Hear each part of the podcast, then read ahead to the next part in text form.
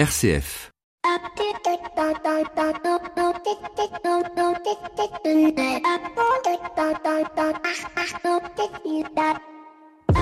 Bonjour à tous et à toutes. Tout bouge, tout se transforme. C'est la constatation que j'ai pu faire ce week-end en allant traîner mes guêtres du côté de Change Now Summit, hébergé pour la deuxième année consécutive à la station F.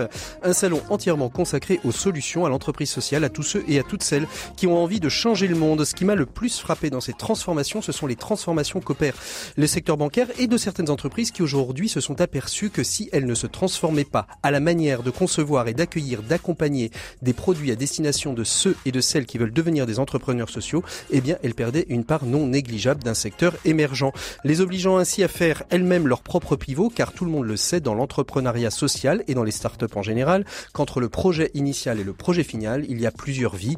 Et il va y avoir des échecs, des réussites, des rebonds. Et globalement, le secteur bancaire aujourd'hui n'est pas prêt à faire face à autant d'incertitudes. C'est pourquoi certaines banques comme la BNP ont formé leurs conseillers à savoir mieux mesurer les bons risques du mauvais risque, un peu comme le bon et le mauvais cholestérol, et permettre ainsi le développement qui ont pour vocation de changer le monde. Et cette semaine, comme toutes les semaines, nous allons nous essayer de faire un focus sur ceux et celles qui ont envie de changer le monde. Bienvenue dans l'écho des solutions. L'écho des solutions. Patrick Longchamp. Eh bien bonjour, je suis très très heureux de vous retrouver comme tous les lundis soirs pour parler de solutions. Cette semaine, je vous emmène du côté de Vannes où nous allons découvrir comment l'usine Michelin a su mobiliser ses salariés pour défendre le patrimoine et le sauvegarder. Avec nos invités, nous verrons aujourd'hui comment il est possible d'aider, d'accompagner, de repérer des chefs-d'œuvre en péril, un patrimoine laissé à l'abandon. Nous serons depuis Vannes avec Bertrand de Solage qui est le directeur de l'usine Michelin. Bonjour Bertrand, vous êtes avec nous? Oui, bonjour à tous. Voilà, merci aussi aux équipes techniques de, de Vannes qui vous accueillent dans les studios avec Daniel Giguer qui est salarié de cette même usine et qui a participé très activement à cette opération. Bonjour Daniel. Bonjour à tous. Et puis ici en studio à Paris, euh, nous sommes avec Anne Tefo, qui est déléguée générale adjointe de la Fondation Michelin. Bonjour Anne. Bonjour. Merci beaucoup d'être avec nous. Olivier Doran-Chabot, qui est président de l'association de la sauvegarde du patrimoine français. Bonjour Olivier. français. bonjour à tous. De la sauvegarde du patrimoine tout court? Non, de la sauvegarde de l'art français. De l'art français, très bien. Et puis euh, Lucas Lefebvre, qui est lui chef de projet et qui a porté le projet dont on, on va parler tout au long de l'année. Bonjour Lucas. Bonjour. Merci beaucoup d'être avec nous. Et puis bien évidemment, on va retrouver euh, Maxime Dupont qui va nous parler cette fois-ci de, de bureau vert. Je sais pas trop trop ce que ça va, ce que ça va. Mais bonjour Maxime, merci d'être avec nous. Bonjour Patrick. Et puis nos 7 minutes pour changer le monde, ce sera avec Guillaume Mouzet qui parlera avec nous d'Agora Expert. Mais tout de suite, nous commençons comme toutes les semaines avec celle que vous attendez tous. Il s'agit de Flavie Depré et son actu des solutions. L'actu des solutions avec Care News, le média de l'intérêt général. Flavie Depré. Voilà, et eh bien on se retrouve avec Flavie Depré pour parler actu des solutions. Bonjour Flavie.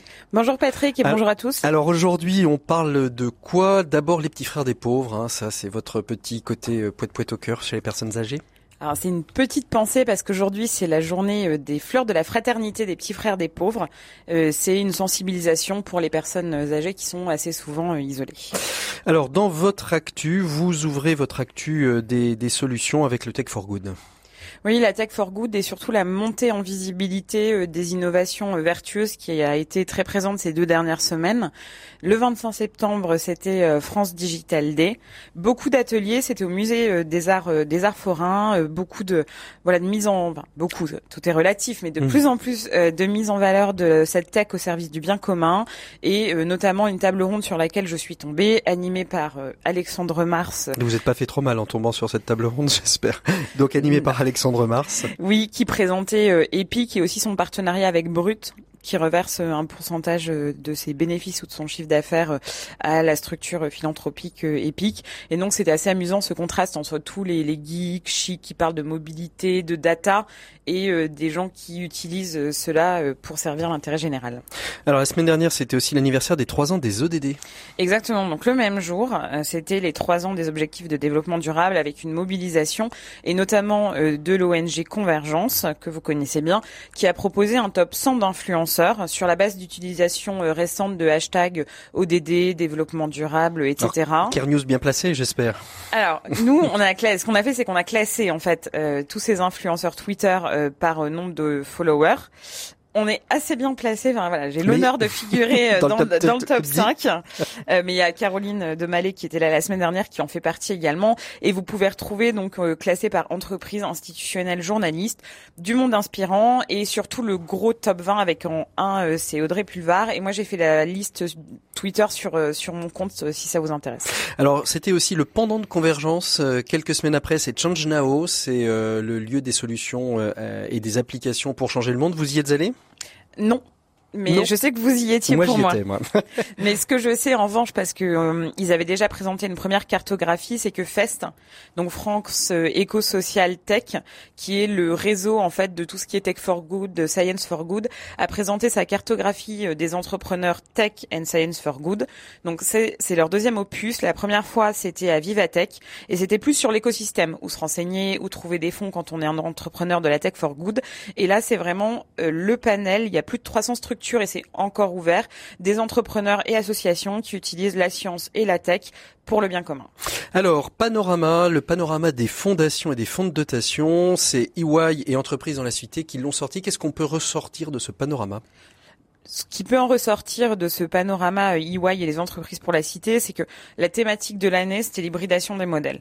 Donc c'est un débat euh, qui dure depuis plusieurs mois, mais c'est est-ce que un fond, une fondation et un fonds de dotation, ça a vocation à euh, financer de l'ESS Est-ce que les ESUS et toutes les structures ESS sont défiscalisables ou est-ce qu'on reste sur des associations dites d'intérêt général? Donc il y a eu débat et ensuite, comme chaque année, c'est un, un marronnier du secteur, des chiffres.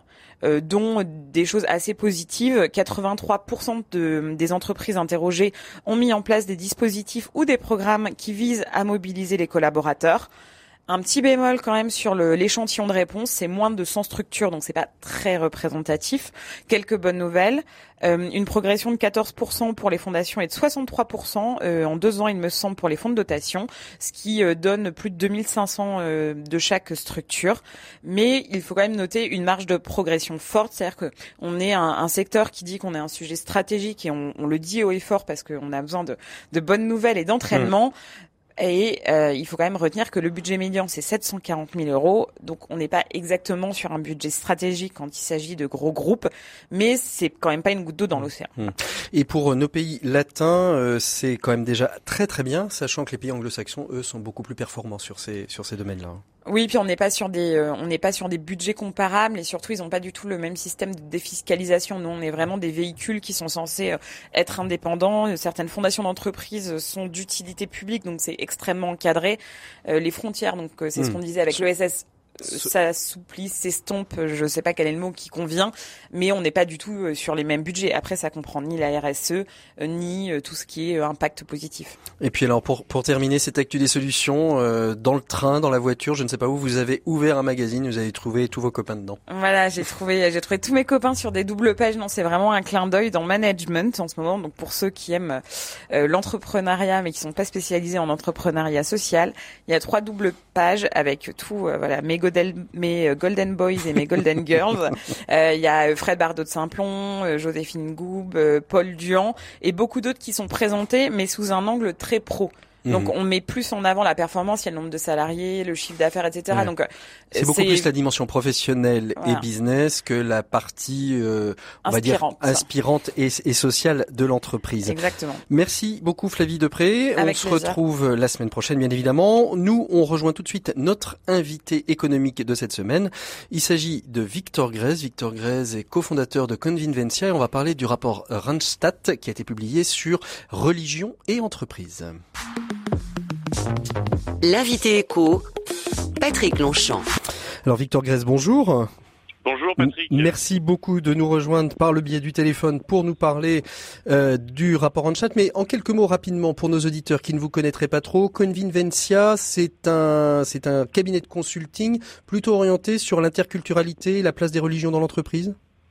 Oui, tout à fait. Convivencia Conseil, c'est euh, le cabinet de conseil euh, et euh, l'organisme de formation issu de l'association Coexister que vos auditeurs connaissent bien et qui est donc un cabinet de conseil qui accompagne les entreprises sur la gestion de la diversité, en particulier religieuse, et toutes les questions liées à l'expression de ses convictions dans l'entreprise. Alors le, le, le, rapport dit Randstad, puisque c'est Randstad qui a, qui a porté cette étude, a sorti un rapport donc ce, ce 26 septembre dernier.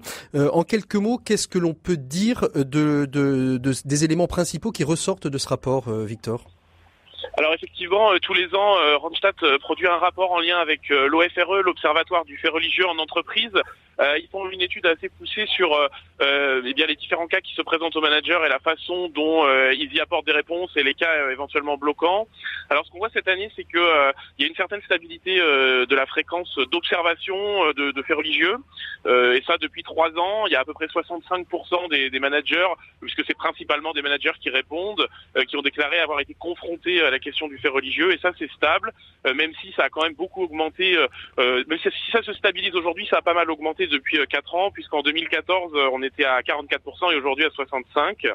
Mhm. Alors ce qu'on voit, c'est que le, plus souvent, euh, ces faits sont relativement peu perturbateurs et qui sont gérés de façon apaisée, calme et ils, se, ils trouvent des solutions assez naturellement.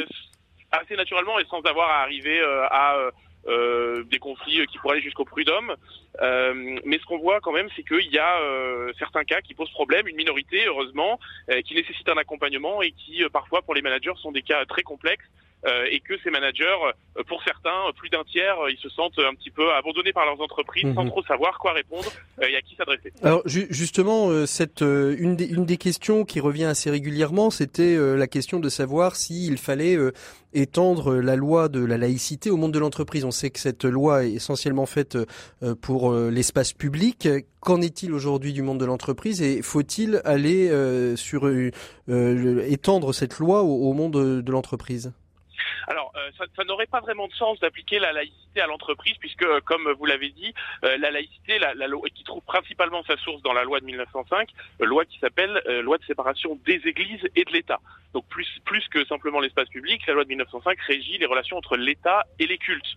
et donc, ça n'a pas de sens a priori de considérer que cette loi pourrait aussi concerner les relations entre les entreprises privées et les cultes. Donc, euh, a priori, la, question de la laïcité en elle-même euh, n'a pas de, sens dans l'entreprise. Euh, cependant, aujourd'hui, il y a tout un ensemble de lois qui encadrent déjà l'expression du fait religieux dans l'entreprise, et il y a tout un ensemble de critères qui permettent aux entreprises de encadrer et de restreindre certaines expressions si elles nuisent, par exemple, aux règles d'hygiène, aux règles de sécurité, au bon fonctionnement de l'entreprise, au respect du contrat de travail. Par exemple. Et puis il y a aussi la question de, de l'image de l'entreprise qui a évolué un petit peu avec la loi travail, où depuis on a la possibilité dans le règlement intérieur de d'inscrire une, une, clause de neutralité, mais là je, je, dis attention aux auditeurs parce que effectivement cette clause de neutralité, on peut pas mettre tout et n'importe quoi. Elle mmh. doit s'appliquer de façon indifférenciée pour toutes les convictions possibles, pas seulement religieuses. Et puis surtout, elle ne peut pas euh, s'appliquer euh, à des collaborateurs ou des collaboratrices qui ne seraient pas en contact avec du public. Donc pour répondre à la question sur est-ce qu'il faudrait étendre, euh, aujourd'hui, moi je ne pense pas parce que euh, la loi encadre déjà quasiment tous les cas. Je mets au défi les auditeurs de trouver des cas qui ne seraient pas déjà Attention, encadrés par la loi. On, on en a qui sont très très perspicaces, qui vont peut-être réussir à vous en sortir. Hein, mais... Eh ben, eh ben, ben, je, je, serais très heureux qu'ils les présentent et qu'on qu'on y réfléchisse ensemble. parce que la réalité, c'est que la plupart des cas aujourd'hui sont... je, prends, je prends un exemple, par exemple. Euh, on, nous dit souvent euh, le fait de serrer la main, un homme qui ne devrait pas serrer la main à une femme ou une femme qui ne devrait pas serrer la main à un homme, on ne sait pas comment l'encadrer, il faudrait mettre une loi, etc. Mais, mais ça, aujourd'hui, euh, la, la, loi l'encadre très bien. refuser de saluer, même s'il n'y a pas aujourd'hui de règles qui disent comment on doit saluer les hommes et les femmes, ni dans le droit, ni dans les règlements intérieurs, heureusement, le fait de refuser de serrer la main, par exemple, à une femme parce que c'est une femme, eh bien, ça est considéré comme une discrimination et c'est encadré par la loi et c'est répréhensible, par exemple. Mmh. Et pour euh, pour la plupart des cas, on pourra on pourra trouver euh, dans la loi déjà des choses qui, qui permettent de l'encadrer.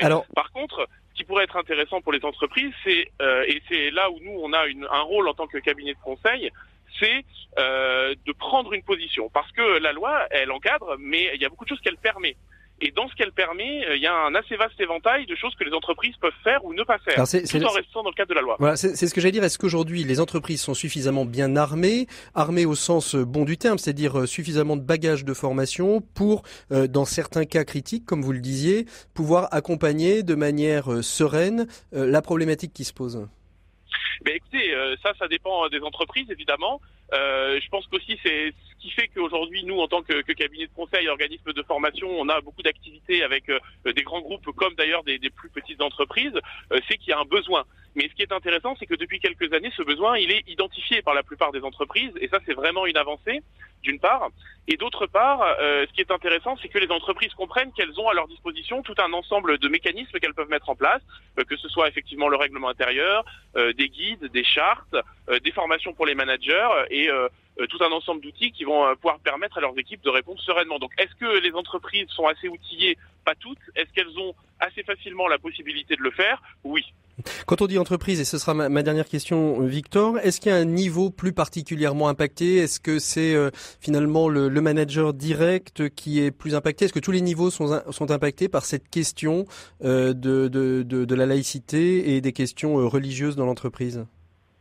Bah, ce qu'on voit euh, à la fois avec euh, l'étude Randstad et puis ce que nous on observe sur le terrain, c'est que effectivement ce sont euh, les managers de proximité qui sont les premiers à être en contact avec des éventuelles demandes, euh, que ce sont eux aussi les premiers à trouver des solutions intelligentes pour que ça se passe bien, puisque c'est leur travail. Et, si aujourd'hui il y a euh, 9,5% des cas qui sont bloquants, ça veut quand même dire qu'il y en a 91% euh, qui se passent bien, et ça il faut le dire aussi. Euh, pour autant, effectivement, ces managers de proximité ont besoin d'un accompagnement à la fois interne c'est-à-dire l'entreprise qui prend une position et qui dit ça on l'accepte, ça on l'accepte pas, toujours dans le respect de la loi évidemment, mais aussi en externe avec des formations, des savoir-être, des savoir-faire euh, et des savoirs pour euh, mieux appréhender le sujet et ne jamais, euh, dans l'idéal, se retrouver face à des cas bloquants. Merci beaucoup Victor d'avoir été avec nous. Je rappelle que vous êtes cofondateur du cabinet Convivencia euh, qui accompagne les entreprises sur les questions de, de laïcité et de religion dans les entreprises. Nous, on continue notre émission. On va ouvrir notre dossier de cette semaine. On va parler sauvegarde du patrimoine, sauvegarde de l'art français et voir comment cette sauvegarde peut s'intégrer aussi dans la politique managériale des entreprises, particulièrement avec l'usine Michelin située à Vannes.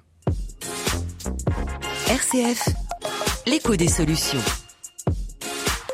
Il est donc temps d'ouvrir ce dossier de cette semaine avec notre partenaire pour cette semaine qui est la Fondation d'entreprise Michelin. Et c'est Anne Tefo qui est sa déléguée générale qui est présente, adjointe, pardon, déléguée générale adjointe qui est présente avec nous. Euh, Anne Tefo, bonjour. Bonjour. Rapprochez-vous bien du micro, voilà. Alors, la, fondation d'entreprise Michelin euh, s'est intéressée à, cette proposition qui avait été faite par la sauvegarde de l'art français euh, de, lancer finalement des concours euh, dans les usines pour permettre justement de découvrir des chefs-d'œuvre en péril. Pourquoi vous êtes-vous intéressé à ce projet? Alors euh, au tout début, cela fait plusieurs années que nous avons le plaisir de mécéner la sauvegarde de l'art français. Euh, au tout début, il y a deux ans, nous avons travaillé avec eux sur ce même projet, mais avec les étudiants de Sciences Po. Donc il s'agissait pour les étudiants de trouver des euh, des lieux ou des objets à restaurer. Mmh. Et ensuite, euh, il y avait un jury euh, composé de la Fondation d'entreprise Michelin, des professeurs de Sciences Po et de la sauvegarde du patrimoine français, qui euh, attribuait un prix de 10 000 euros euh, aux étudiants euh, qui avaient euh, recensé la meilleure œuvre à, alors, alors à ce restaurer. Prix, ce prix de 10 000 euros servant à la restauration? Exactement, complètement. Le prix servant uniquement à la restauration. Pas aller faire un voyage pendant les vacances Absolument pas. Absolument pas. Et, alors là, Et vous du coup, on nous sommes dit, mais en fait, c'est très intéressant parce qu'on a vu l'émulation que cela faisait euh, auprès de, des étudiants, des professeurs, et nous nous sommes dit, en contactant nos directeurs d'usine, cela pourrait être euh, et nos collaborateurs, nos collègues, cela pourrait être intéressant de faire la même chose dans nos usines. Alors Bertrand euh, de Solage, vous êtes vous directeur de l'usine Michelin qui est à Vannes. Qu'est-ce qui vous a fait accepter cette cette idée de, de promouvoir la sauvegarde de l'art français dans votre entreprise, dans votre usine? Fait, j'ai trouvé que c'était une chance extraordinaire euh, de permettre euh, à des personnes de l'usine, euh, d'une part, de s'impliquer directement dans la restauration de certaines œuvres, d'être encore plus utile ou utile de façon différente à leur commune, leur association, leur paroisse, que sais-je. Et euh, voilà, du coup, c'est ça qui m'a fait répondre à la proposition d'Anne, je pense, en quelques instants seulement. Et nous avons, nous avons enclenché le processus à l'usine. Alors, euh, autour de la table, nous avons aussi euh, Olivier Drouin-Chabot. Vous êtes vous le président euh, de cette de la sauvegarde de l'art français. rapidement, en quelques mots, au-delà de, de, cette de cette expérience, de, de, de, ce projet qui est porté par Lucas, qui est avec nous aussi, la sauvegarde de l'art français recouvre quel domaine de compétences? Écoutez, nous sommes nés au lendemain de la guerre de 14, ah à un moment où euh, c'est donc une vieille, euh, vieille association qui est devenue une fondation au moment où il y avait énormément de belles choses en France qui ont disparu. Et du coup, les Français se sont rendus compte à quel point ils avaient la chance de vivre dans un pays avec des choses admirables. Mhm. Et euh, bon, alors donc nous avons été créés pour venir au secours de toutes ces choses qui risquaient de disparaître, euh, soit qu'elles soient abîmées, soit qu'on les vende à l'étranger, car les Américains rachetaient. étaient fort friands. De, ils achetaient des cloîtres entiers et même des églises entières. Et à l'heure aujourd'hui, euh, eh bien nous avons euh, la même chose, nous avons la chance dans nos villages euh, d'avoir des choses admirables qui font le bonheur des gens qui y vivent. Si c'est si agréable de vivre en France, c'est parce que nos villages sont si beaux et si pleins de belles choses. Et elles ne continueront à exister que pour autant que nous les connaîtrons, que nous les regarderons, que nous les aimerons. Et je dois dire que je suis très personnellement touché que euh, ce soit le site de Vannes qui a des premiers ait répondu à, à l'appel parce que étant étant de ce pays-là, c'est ce que j'allais dire. Vous êtes vous, êtes presque pays, oui. oh, tout à fait, pas presque. Et je dois dire que ça m'a fait plaisir de voir euh, l'implication euh, et et puis que voilà tous ressentaient ce que je ressens, c'est-à-dire l'envie de garder ce que nous avons. Alors Lucas Lefebvre, donc vous vous êtes le chef de projet de de particulièrement de ça, ce, ce que vous avez appelé le plus grand musée de France, c'est ça? Exactement. Alors le, nom de, de, cette campagne, c'est l'idée de dire finalement que le plus grand musée de France n'est pas telle ou telle institution, mais l'ensemble du territoire français. C'est ça. Qui regorge d'œuvres d'art souvent méconnues et voire inconnues? Voire inconnues, effectivement, et qui pour beaucoup d'entre elles, malheureusement, nécessiterait l'intervention d'un restaurateur. Mhm. Donc on a mis en place cette campagne qu'on a nommée le plus grand musée de France, avec l'idée de permettre au plus grand nombre d'y prendre part, d'y participer, et de pouvoir contribuer à la sauvegarde du patrimoine. Mhm. Et, et, vous, alors Daniel Giguer, vous avez vous avez été nombreux. Euh, alors c'est Bertrand qui peut-être qui va me, me, me, me redire ça. Euh, combien combien de personnes se sont engagées? Parce que le, le, projet de Daniel a été euh, mis à l'honneur, a été recensé comme étant le, le, le meilleur projet, mais c'est combien de personnes qui se sont engagés dans, dans la recherche d'œuvres de patrimoine à, à, sauver et à sauvegarder, euh, Bertrand de Solage?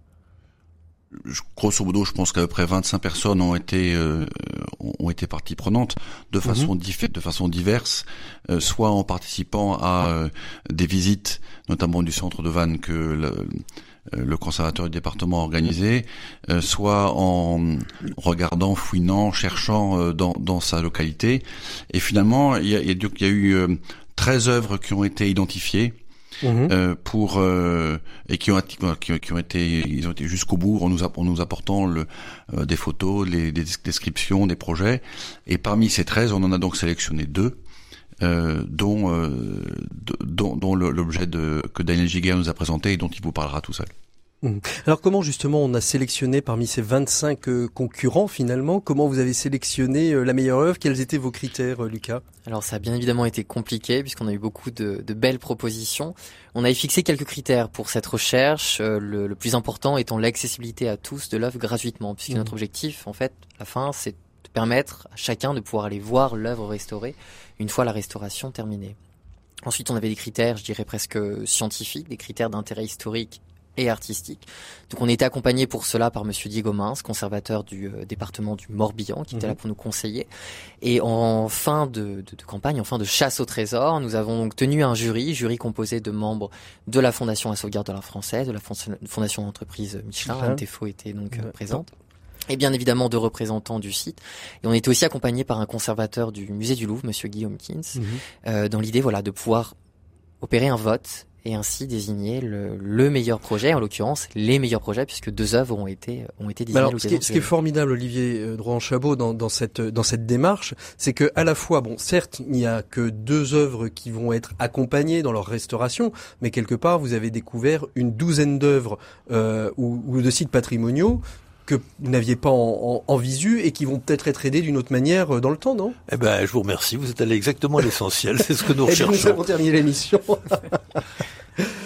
C'est exactement ça en fait. Absolument, c'est ça l'idée. Est-ce qu'on sait à peu près aujourd'hui combien, ah, je vais dire d'œuvres sont inconnues, mais de, de quel est le potentiel aujourd'hui de d'art patrimonial qui a encore à sauvegarder Écoutez, je vous répondrai que si on le savait, elle ne serait pas inconnue. C'est ça. Euh, mais ceci dit, on en découvre tous les jours. Mhm. Euh, on a découvert l'année dernière un tableau de Zourbaran euh, à, deux pas d'ici. Euh, Saint-Ouen. À Saint-Ouen. Euh, chaque année, il y a une œuvre d'art extraordinaire qui apparaît, mais il n'y a pas que ça. Alors, au-delà des projets, qui est, si vous avez, il y a de la dénonciation positive artistique, c'est-à-dire qu'on vous dit euh, j'ai cette œuvre d'art, euh, il faut en faire quelque chose, je ne sais pas d'où elle vient, faut l'expertiser. Mais il y a aussi des œuvres comme celle que de, dont vous nous parlez juste Daniel, mais on, on, y va tout de suite. Qui n'est pas une œuvre pour le Louvre, mais qui est une œuvre extrêmement importante pour d'autres raisons qui va, sûrement nous exposer. Eh ben justement, euh, Daniel, je me retourne vers vous euh, de manière symbolique puisque vous êtes à Vannes et moi à Paris. Euh, Daniel, dites, dites-nous tout. Cette œuvre, comment comment l'avez-vous découverte? Alors c'est un catafalque, c'est ça que vous avez découvert et de quelle manière? tout, tout, à fait. Donc je fais partie d'une organisation, d'une association pour le sauvegarde d'une chapelle Saint-Roch au Gorvélo, mhm. un petit mhm. village entre Tex et Vannes.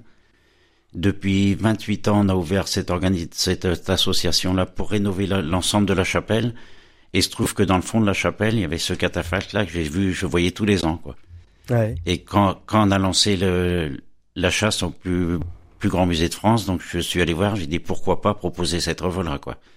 Mhm. Parce qu'elle aurait fini par être c'est quoi justement l'histoire de ce catafalque Je vous en prie, je vous en prie, je suis, je suis bavard, mais euh, quelle, est l'histoire de ce catafalque, euh, Monsieur Jiquet ben, Le catafalque, en fin de compte, il servait à porter les défunts dans le cœur de mhm. l'église pendant les cérémonies funèbres.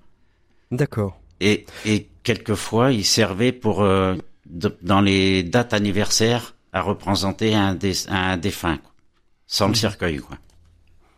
Et alors justement, quand vous avez euh, quand vous avez proposé euh, ce catafalque, de quelle manière vous avez monté votre opération pour euh, finalement séduire le jury, le jury qui, qui vous a déclaré vainqueur parmi les 25 Olivier. Bah, je vous dis une chose, c'est que quand euh, Giguère nous a proposé le catafalque, j'ai vu un peu la tête des, des grands spécialistes des beaux arts qui ont fait un peu la, un peu la gueule parce que c'est pas exactement ça qu'ils attendaient.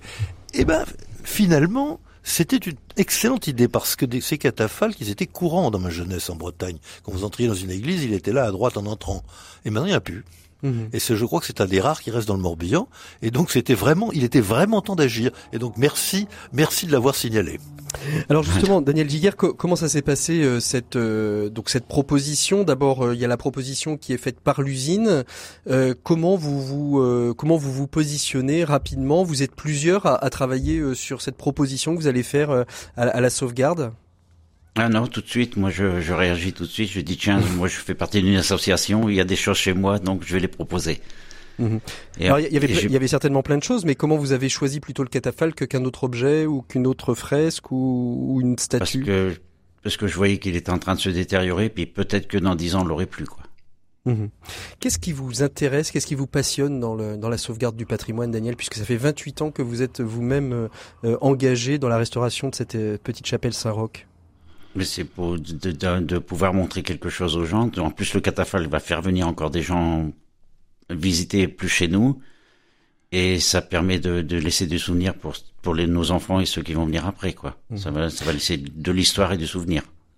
Alors revenons peut-être plus au monde de, de l'entreprise et de l'usine. Bertrand de Solage, une opération comme celle-ci euh, qui est lancée euh, euh dans l'usine, qu'est-ce qu'elle qu'est-ce qu'elle a permis? Quel est l'avant et quel est l'après euh, de cette opération?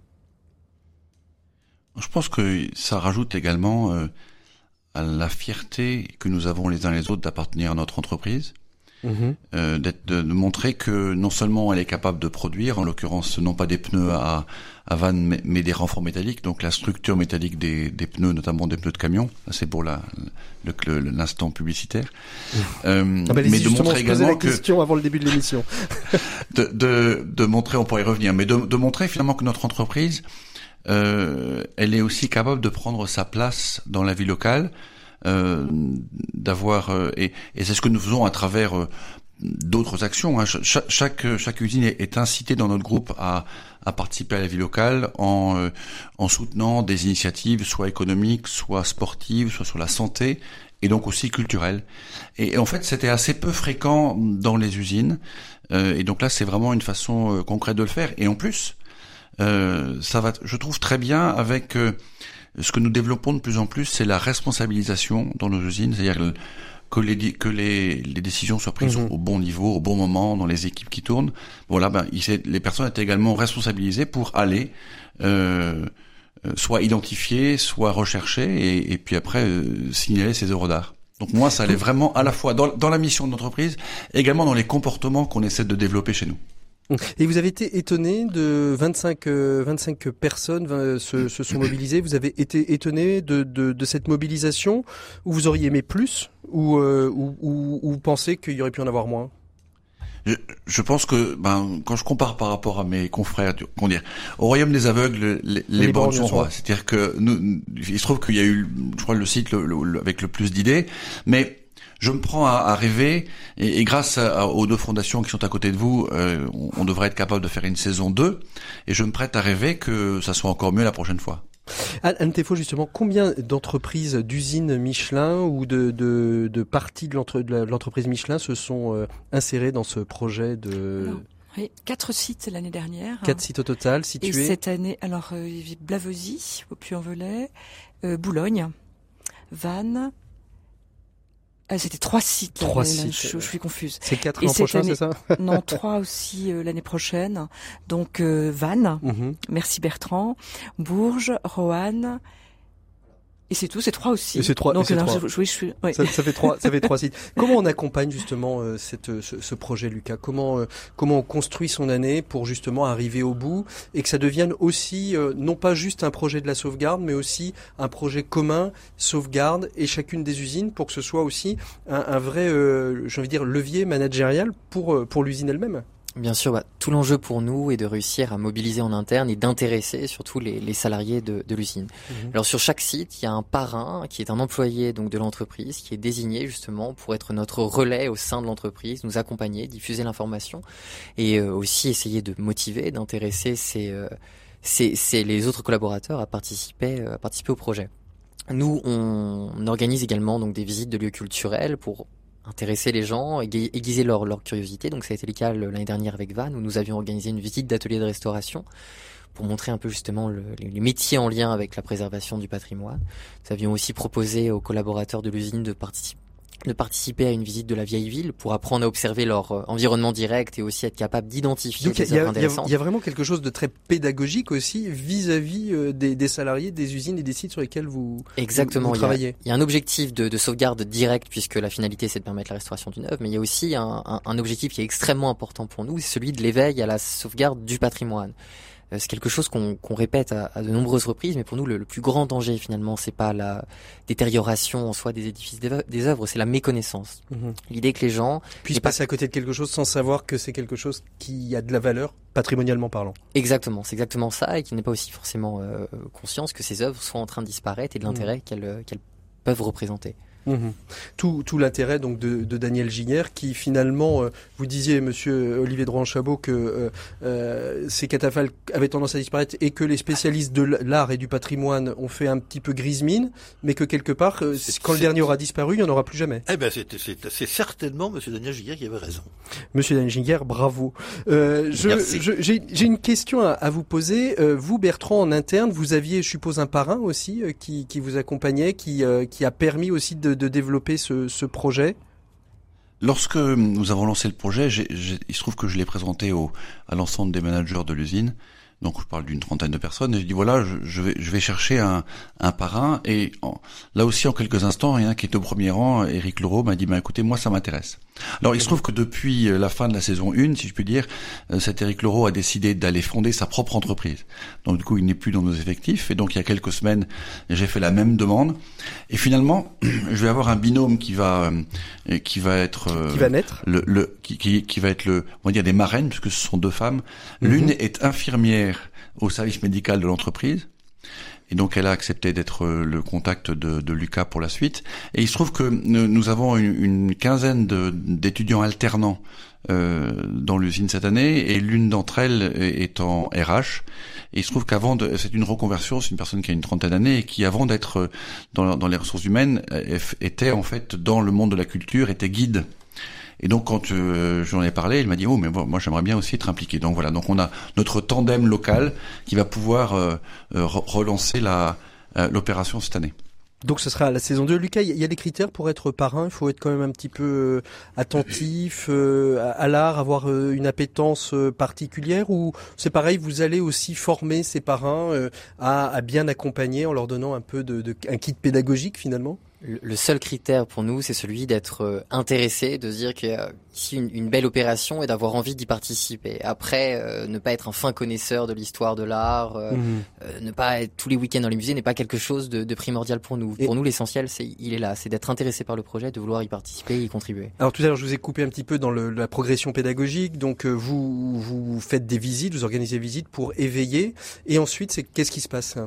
Exactement. Et donc, le, ces visites sont aussi l'occasion pour les collaborateurs des, des, différents sites de commencer à repérer des œuvres qui pourraient être intéressantes. Et donc, nous, on leur demande évidemment derrière de nous faire des propositions très concrètes, de nous envoyer des photos des œuvres qu'ils ont jugées intéressantes, avec quelques informations clés, qui nous derrière nous permettent de juger de la faisabilité de la restauration, de son intérêt, et derrière de sélectionner des œuvres pour la tenue de, de notre jury final, donc euh, mmh. jury que j'ai évoqué tout à l'heure, avec donc des, des, représentants de nos fondations, de, de l'entreprise et de conservateurs qui sont là pour donner un avis plus, plus scientifique. Daniel Giguer, qu'est-ce que vous retenez de, de cette aventure euh, autour du, du catafalque? Qu'est-ce qui, qu'est-ce que vous gardez euh, euh, de, de, de, ces quelques mois, quelques, oui, quelques mois hein, de, de, de, travail pour présenter ce projet au jury qui a finalement voté pour le vôtre? Moi, je trouve que c'est bien pour mon, pour mon petit village. ça va faire venir du monde et puis ça, on a réussi à sauver quelque chose supplémentaire, quoi. On, on sent euh, en vous écoutant euh, que la notion de de, de garder euh, garder visible la mémoire, le passage, c'est quelque chose d'extrêmement important et de primordial pour vous. Au-delà simplement un catafalque. Et puis de laisser des souvenirs pour, pour nos enfants et tous ceux qui vont passer par le village, quoi. Et de mhm. le faire connaître en même temps, sachant qu'il n'en reste plus beaucoup, qu'il y en a chez nous. Quand il y aura les visites du patrimoine, on aura d'autant plus de monde. Mhm. La, la, la, génération suivante, justement, elle s'intéresse aussi au patrimoine. Vous avez réussi à les mobiliser euh, sur, euh, sur cette chapelle et sur ce projet de catafalque, Daniel Giguet Disons que c'est plutôt les anciens qui... tout ce qui est bénévolat et tout ça, c'est pour l'instant, c'est plutôt les anciens qui adhèrent encore. Quoi. Mhm. On, a du mal à faire... Ouais. on a du mal à faire entrer les jeunes avec nous. Quoi. Ouais. On sent bien. Mais quand même, euh, quand je regarde ces Bertrand là, quand je regarde les personnes, les personnes qui ont apporté, euh, qui ont amené des idées, il y avait un peu toutes les générations à l'usine. Oui, c'est. Donc il y, avait, il y, avait, il y avait, des, il y avait des, des, plus, des plus respectables ou, ou anciens comme euh, Daniel peut l'être, et puis il y en avait aussi de, un, peu, un peu tous les âges.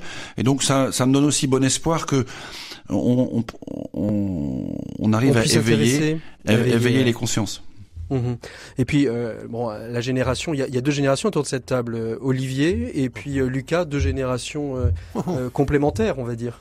L'Olivier. Je crois qu'il y a même trois générations entre nous. Mais non, mais j'ai dit deux générations complémentaires. j'ai pas, j'ai pas parlé de l'écart. Non, non, mais, non, mais nous, nous, nous, avons, nous avons. Je, je, voudrais comme signaler que l'église de Monsieur Guilliard, le, au Gorvello, est, est, est, magnifique. Ça, il faut mhm. aller la visiter si vous êtes dans le Morbihan.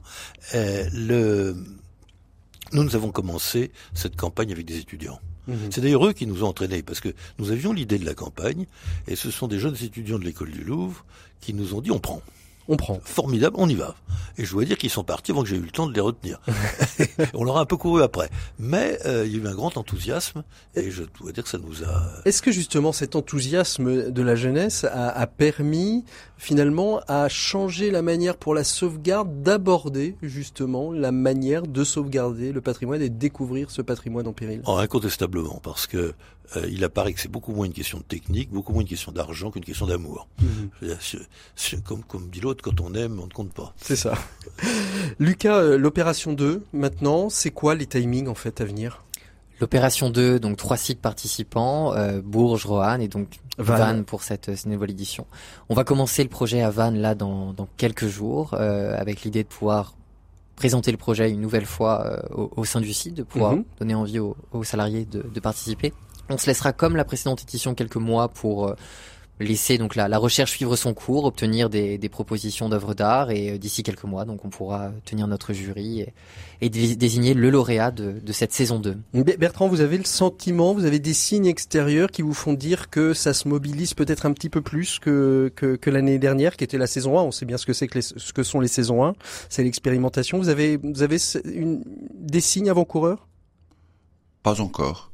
Pas, encore, encore, mais je, mais je pense qu'on va profiter de deux événements euh, qui auront lieu dans les prochains prochains mois. Euh, on a parlé beaucoup des catafalques et donc il est parti en restauration il y a quelques jours. Mhm. Euh, peut-être qu'on arrivera à peut-être organiser une visite au, à l'endroit où il est restauré, donc ça peut aussi intéresser quelques personnes. Euh, on, a, on a aussi mentionné tout à l'heure ensemble qu'il y avait donc deux, deux objets qui avaient été sélectionnés à Vannes. L'autre, oui c'est ça, un deuxième dont on n'a pas parlé, qui est une statue. Pour en dire un, voilà, qui est une, statue de Saint Vincent Ferrier. Saint Vincent Ferrier est, est un dominicain qui est venu évangéliser la Bretagne euh, dans les années 1418, 1419. et, donc, il y a un, grand jubilé toute l'année pour le 600e anniversaire de cette venue et de sa mort à Vannes, euh, donc en, avril 1419. Euh, et donc ça nous permet également, donc cette statue a, est déjà rénovée une statue en bois du, du, du 17e, euh, et elle est déjà rénovée. Nous sommes allés d'ailleurs quelques-uns visiter le, l'atelier de restauration. Elle va être réinstallée et assez probablement, elle va être réinstallée dans la cathédrale de, de Vannes, dans une chapelle qui a été complètement euh, euh, remise en état et, et, complétée pour pour le jubilé. Notamment, il y a 6 mètres de tapisserie euh, mhm. qui étaient euh, dans un placard et qui ont été euh, remises à réexposées. Et donc ça sera aussi l'occasion, lorsqu'elle sera installée, de de, de, voilà, de, de montrer que bah, d'un projet, que ce soit pour le catafalque ou pour la statue de Saint-Vincent-Ferrier, on arrive à une réalisation euh, et à la remise dans un lieu public. Mhm. Donc je pense que ça peut être deux événements qu'on va utiliser pour notre pour notre deuxième saison. Comme comme levier euh, pour parler de deuxième saison. Est-ce que alors aujourd'hui on fait un petit peu publicité euh, de, de, de cette de cette action. Si, si des entrepreneurs euh, viennent vous voir pour faire la même chose, comment comment ça se passerait, Olivier, Lucas Vous êtes en capacité d'accueillir de, de nouveaux projets de ce type-là, de lancer des concours un peu partout dans le monde de l'entreprise?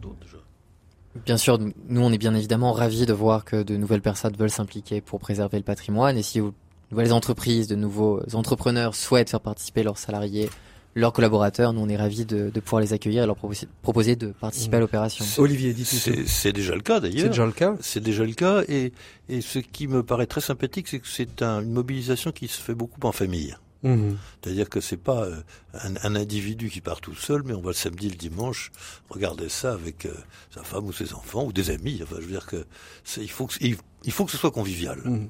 Pour, pour, pour, vous, euh, Bertrand, ça, ça, a vraiment changé quelque chose dans la vie de l'entreprise, ce, ce, ce, concours? Il y, a des, il, y a, il, y a des, il y a des choses qui ont un peu évolué dans peut-être dans la, le mode de relation, de communication des, des, des personnes entre elles? Moi, ça m'a conforté dans l'idée que les idées viennent de chacun, les mmh. initiatives viennent de chacun, et nous sommes en pleine transformation de notre usine euh, qui euh, euh, se modernise, qui, qui, est un grand, un grand projet que nous avons appelé, nous utilisons bien les termes marins en Bretagne, donc il s'appelle mmh. CAP 2021. Et hum, dans cette transformation, nous, réalisons que elle ne sera réussie que si, que si chacun prend sa part, que si chacun euh, à sa place amène ses idées, ben je pense que une des façons de s'impliquer, c'est aussi euh, de s'impliquer dans, dans le lien entre l'entreprise et, et la vie locale. Merci beaucoup euh, Bertrand de Solage, merci beaucoup à vous tous. On va on va faire une micro pause, on va retrouver euh, notre expert euh, de cette semaine. Il s'agit de Maxime Dupont qui a décidé de nous parler lui aussi un petit peu écologie. On va se mettre un petit peu au vert puisqu'il nous parlait de bureau vert, c'est notre expert. L'écho des solutions les experts. Alors Maxime, aujourd'hui vous avez décidé de nous parler du bureau vert. Qu'est-ce qu'il en retourne très exactement et pourquoi nous parler d'un bureau vert? Eh bien parce que l'actualité récente éclaire de manière crue les difficultés de la transition écologique. Voici donc quelques conseils de gestes simples à mettre euh, en place dans nos bureaux.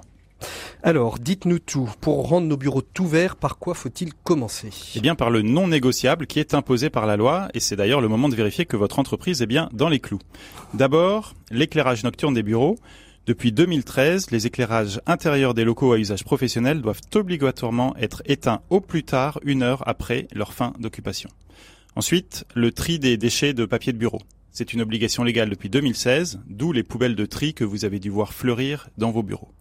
Enfin, si votre entreprise est cotée, elle a l'obligation de rédiger un rapport de responsabilité sociale de l'entreprise, RSE, qui couvre en particulier ses engagements de développement durable.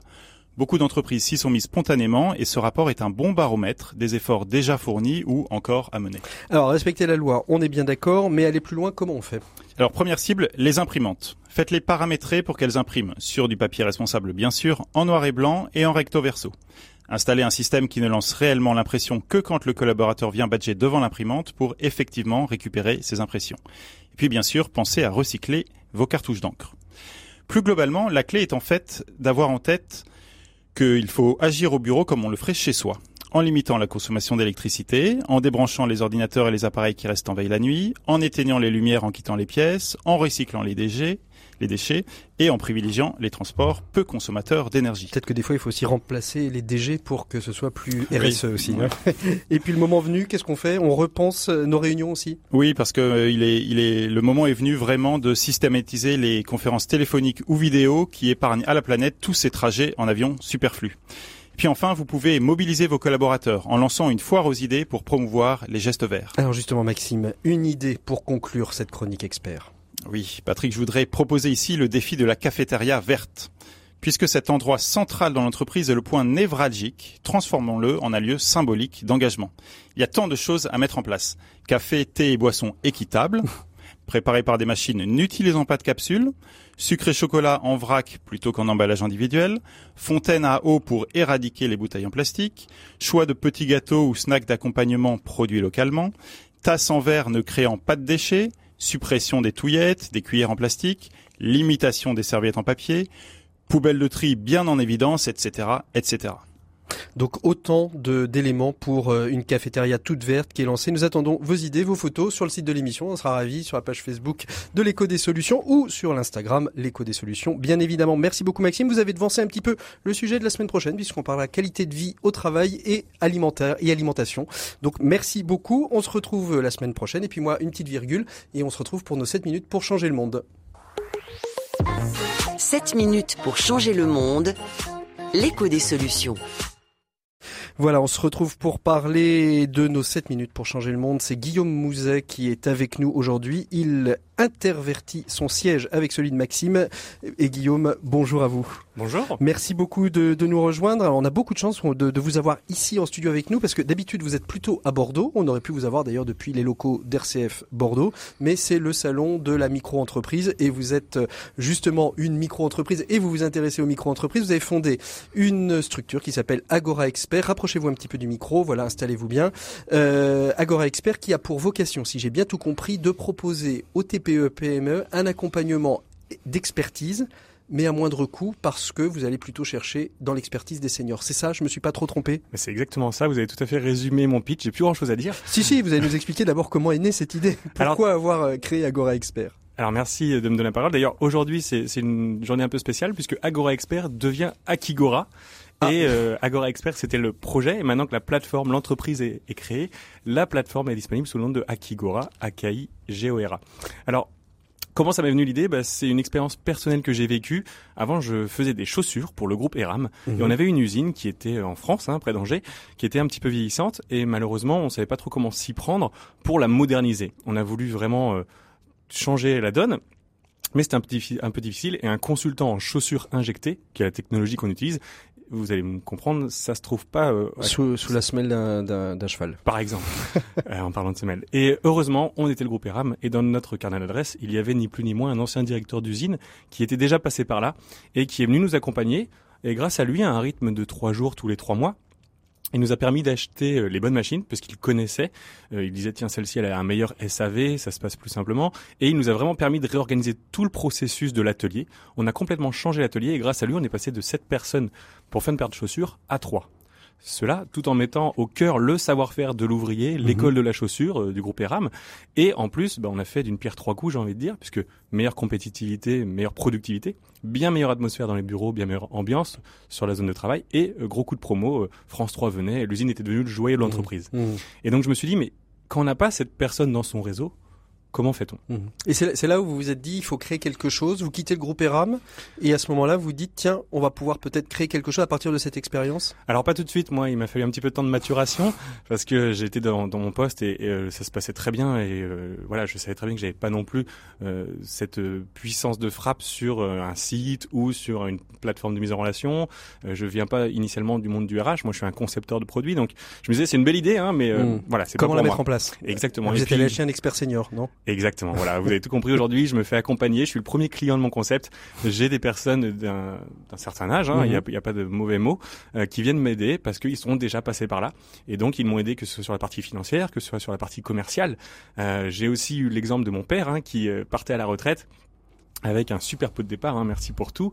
Mais le fait du passer du, du jour au lendemain De tout à rien. euh, de tout à rien, oui, de 50 heures par semaine à zéro. Je pensais que ça allait être dur, mais le plus dur pour lui, c'était euh, bah, d'avoir accumulé tout ce savoir et de partir et que savoir parte avec lui, qu'il n'y ait pas eu de passation, pas eu de transmission, donc il y a une frustration. Et là, je me suis dit, d'un côté, il y a des entreprises qui savent pas vers qui se tourner, et de l'autre, il y a des seniors, des experts, des profils expérimentés qui ont envie de transmettre, qui ont envie de rester euh, dans, dans le jeu, hein, et qui sont encore euh, tout à fait compétents, qui ont envie de transmettre. Donc Alors il faut juste les rapprocher. comment comment ça fonctionne aujourd'hui Agora Expert? Euh, Qui qui peut en bénéficier? Comment on peut faire? Donc vous dites alors c'est plus euh, Agora Expert, c'est Akigora, c'est ça? Merci, oui, tout à fait. Akigora, on va on va s'y faire. Akigora, comment ça fonctionne aujourd'hui? Euh, Une entreprise se crée, une start-up se crée, elle vient frapper à votre porte? Comment ça fonctionne? Alors voilà, c'est à destination de toutes les entreprises. hein. Principalement, c'est pour les PME, les TPE euh, qui ont, ont pas forcément les moyens de faire appel à un profil en temps complet Mhm. euh, et qui n'ont pas non plus le réflexe d'aller voir un, un consultant traditionnel dans un cabinet, parce que ça peut s'avérer vite, euh, vite cher euh, ou vite trop théorique. Mhm. Donc, euh, c'est quelqu'un qui va venir et dire voilà, moi j'ai un besoin pour ma stratégie commerciale grand compte. Elle vient sur la plateforme Akigora et va pouvoir parcourir gratuitement à travers euh, les profils qui sont disponibles. Donc la plateforme, c'est un site internet hein, quand on Oui. parle de plateforme C'est une sur plateforme laquelle on vient et on regarde donc les différents profils qui s'y ont inscrits et on Exactement. peut cliquer éventuellement demander un premier rendez-vous. Tout de suite, on peut contacter la personne, échanger, puisqu'il ne s'agit pas d'une nuitée ou d'une voiture à louer, là c'est de l'humain. Mhm. Donc la plateforme, c'est vraiment le lieu de rencontre pour remettre au goût du jour les relations humaines et le partage d'expérience. Donc on vient, on s'inscrit en quelques clics, le but c'est d'être très intuitif, très simple, toujours gratuit, et c'est à partir du moment où on trouve l'expert qu'on va pouvoir échanger avec lui et qu'on va définir si oui ou non on travaille ensemble Alors, en fonction de la collaboration. L'expertise, l'expertise est payante. Elle reste, euh, ça reste quand même une, une mission euh, qui est donnée à cet expert, mais Oui. peut-être moins cher Oui, tout à fait. Alors c'est évidemment moins cher euh, qu'une tradition, euh, enfin qu'un qu'une- qu'un consulteur en Voilà, traditionnel. on réduit au maximum les coûts avec une minimisation des frais à, à l'intermédiaire et surtout c'est avec une population qui est bienveillante, qui a envie d'aider, qui a envie de se rendre utile, qui est là notamment pour les demandeurs d'emploi de 50 ans et plus, c'est pour eux une fenêtre de visibilité supplémentaire, c'est un moyen euh, de, De se remettre en de se scène. remettre en selle exactement, Mhm. c'est un vrai tremplin et c'est pour ça qu'on a tendance à avoir des tarifs qui sont bien moindres parce qu'on a des profils qui sont là pour Alors, aider. j'ai envie de dire qu'est-ce que qu'est-ce qu'en pense la concurrence? Parce que là vous venez euh, concurrencer le, le, le, le prix moyen du consultant en proposant à des entreprises qui auraient pu euh, aller vers un consulting ou pas mais qui auraient pu aller vers un consulting plus traditionnel à rémunération plus haute euh, vous venez un petit peu casser euh, casser le marché non? Alors, je, je le vois pas du tout comme ça, et c'est vrai que pour l'instant, il n'y a pas de concurrence directe qui vient me taper sur les doigts, puisqu'on est vraiment en complémentarité. Il s'agit là d'aller aider les entreprises qui n'auraient pas fait la démarche d'aller voir un consultant traditionnel ou qui se disent, de toute façon, dans mon domaine, personne ne peut m'aider parce que c'est trop une niche ou c'est trop petit. Donc, on va venir euh, aller euh, proposer des solutions concrètes à des entreprises qui, elles, euh, n'auraient pas eu ce réflexe ou qui se disent, de toute façon, j'ai pas les moyens. Donc, on est, on est vraiment sur la Mhm. complémentarité. Alors aujourd'hui, euh, je suis euh, euh, je suis un senior expert. Je m'inscris chez vous. Euh, Il Oui. y, a, il y a le double la double entrée. euh, Exactement. Les experts et les clients. C'est tout à fait ça. Je vous invite à aller voir sur doit rappeler bien sûr. C'est Faisons- c'est- c'est- c'est intuitif. L'expert va venir s'inscrire.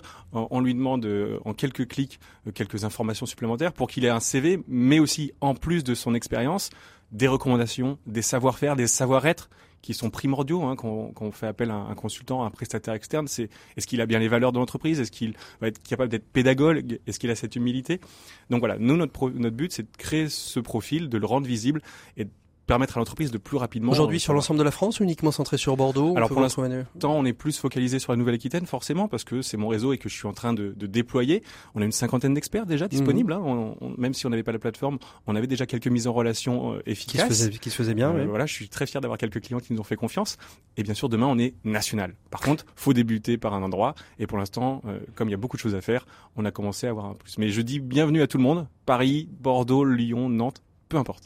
Guillaume Mouzet, merci beaucoup d'avoir été avec nous, d'avoir euh, dénoncé, d'avoir dévoilé le nouveau nom d'Agora Expert qui est akigora.com sur la plateforme. En exclusivité. Merci à tous nos invités, merci à Lucas, merci à Anne Tefo, merci à Olivier Drouin-Chabot, merci Bertrand de Solage, merci à Daniel Giguer et merci aussi aux équipes techniques de Bayard et puis de Vannes pour euh, leur présence. Nous, on se retrouve la semaine prochaine. La semaine prochaine, eh bien, on parlera de qualité de vie au travail et d'alimentation et ce sera depuis le Nantes Food Forum à Nantes. Merci beaucoup bonne semaine, bonne écoute des programmes de RCF.